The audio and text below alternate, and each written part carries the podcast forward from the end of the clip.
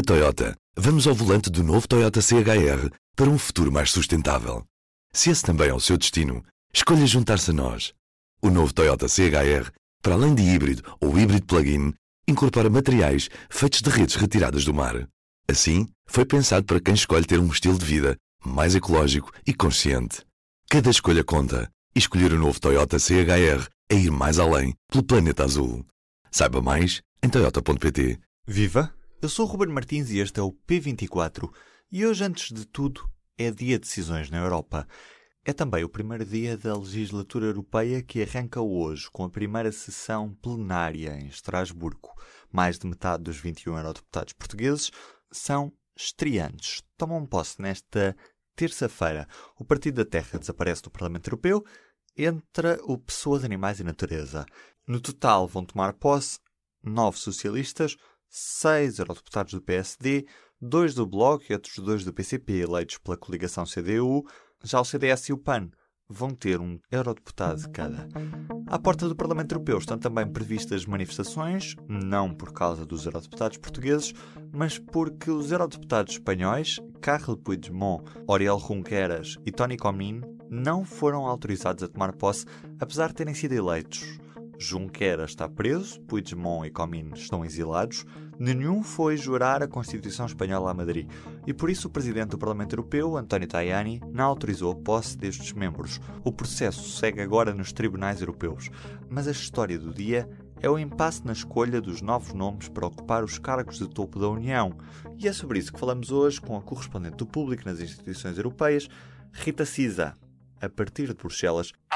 Alô? Rita, Ruben daqui. Porquê é que os líderes europeus ainda não chegaram a um acordo para os nomes dos cargos principais da União Europeia? Basicamente porque não, não conseguem entender sobre como devem avançar no processo de seleção desses nomes.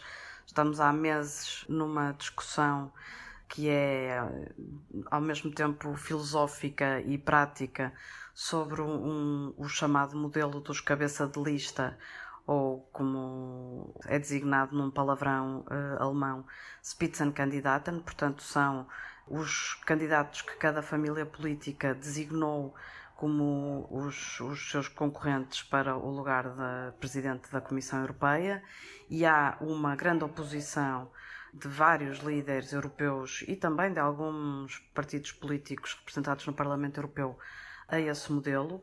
O Parlamento Europeu utilizou esse modelo da última vez que procedeu à nomeação do Presidente da Comissão Europeia e, apesar dele não constar nos tratados, os tratados apenas dizem que o, o, o Conselho Europeu nomeia o Presidente da Comissão tendo em conta os resultados das eleições europeias, mas, portanto, esse modelo foi utilizado pela primeira vez em 2014 e há um interesse dos legisladores que argumentam que é que esse sistema atribui uma legitimidade democrática acrescida a quem uh, for ocupar o cargo.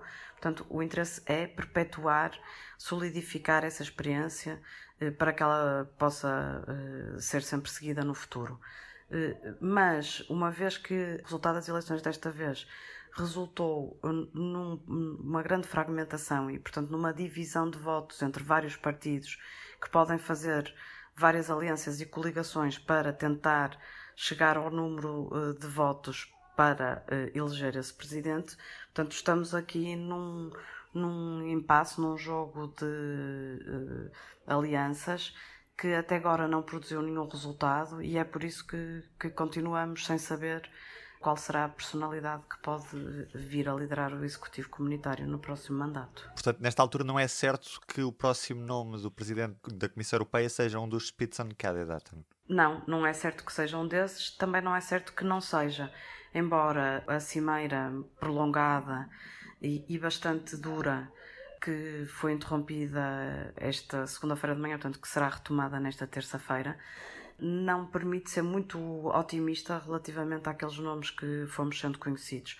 Portanto, as posições dos líderes eh, no Conselho foram bastante de força e de oposição aos nomes que foram avançados. Havia um acordo de princípio que eh, colocava o, o candidato holandês que representa a família socialista Franz Timmermans na Comissão Europeia, o Partido Popular Europeu, que é a família de centro-direita e que continua a ser a bancada maioritária no Parlamento Europeu, não concorda e não quer abrir mão desse posto que é visto como o posto mais, digamos, de maior influência política e eh, legislativa eh, na União Europeia. E, portanto, eh, entramos aqui num impasse de que desta vez teve aqui um, um, sabor bastante azedo, porque eu, eu presumo que as posições se extremaram de tal forma que o confronto passou de um confronto político para um, também para um confronto já com um caráter de, de choque de personalidades mais difícil de gerir e de, e de resolver. Nesta terça-feira começa a inovação legislativa com a tomada de posse do novo Parlamento e nesta quarta vai ser votado o nome do novo Presidente do Parlamento Europeu. Este prazo tão apertado acaba por colocar mais pressão na reunião do Conselho desta terça-feira?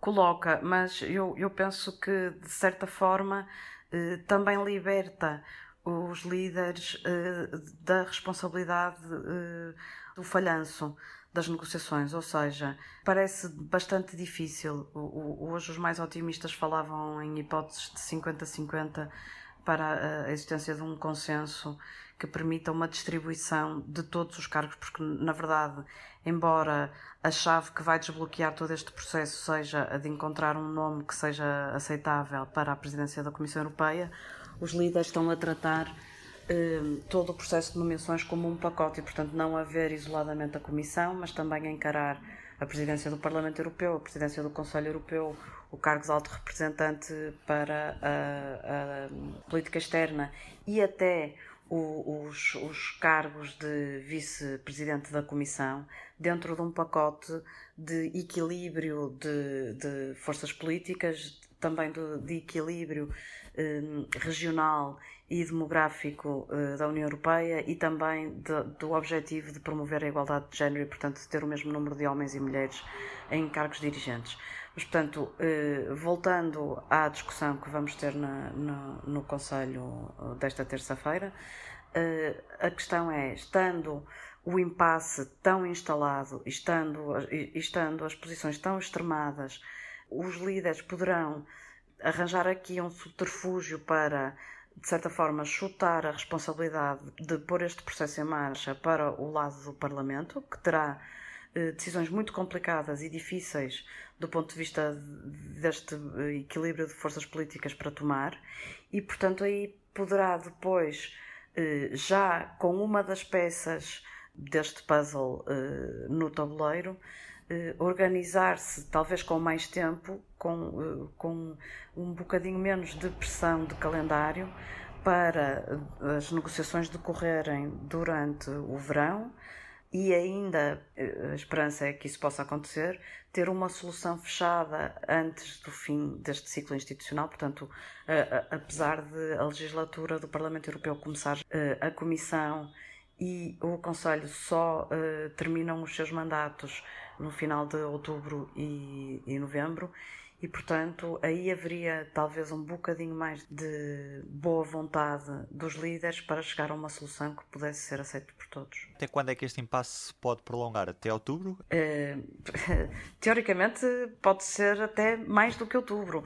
Nós já ouvimos vários líderes, nomeadamente o, o primeiro-ministro português António Costa, dizer que não seria nenhum, nenhuma tragédia que eh, se a atual Comissão Europeia, liderada por eh, Jean-Claude Juncker, eh, se visse na contingência de ter que ficar em funções por ainda não ter sido designado um novo executivo comunitário.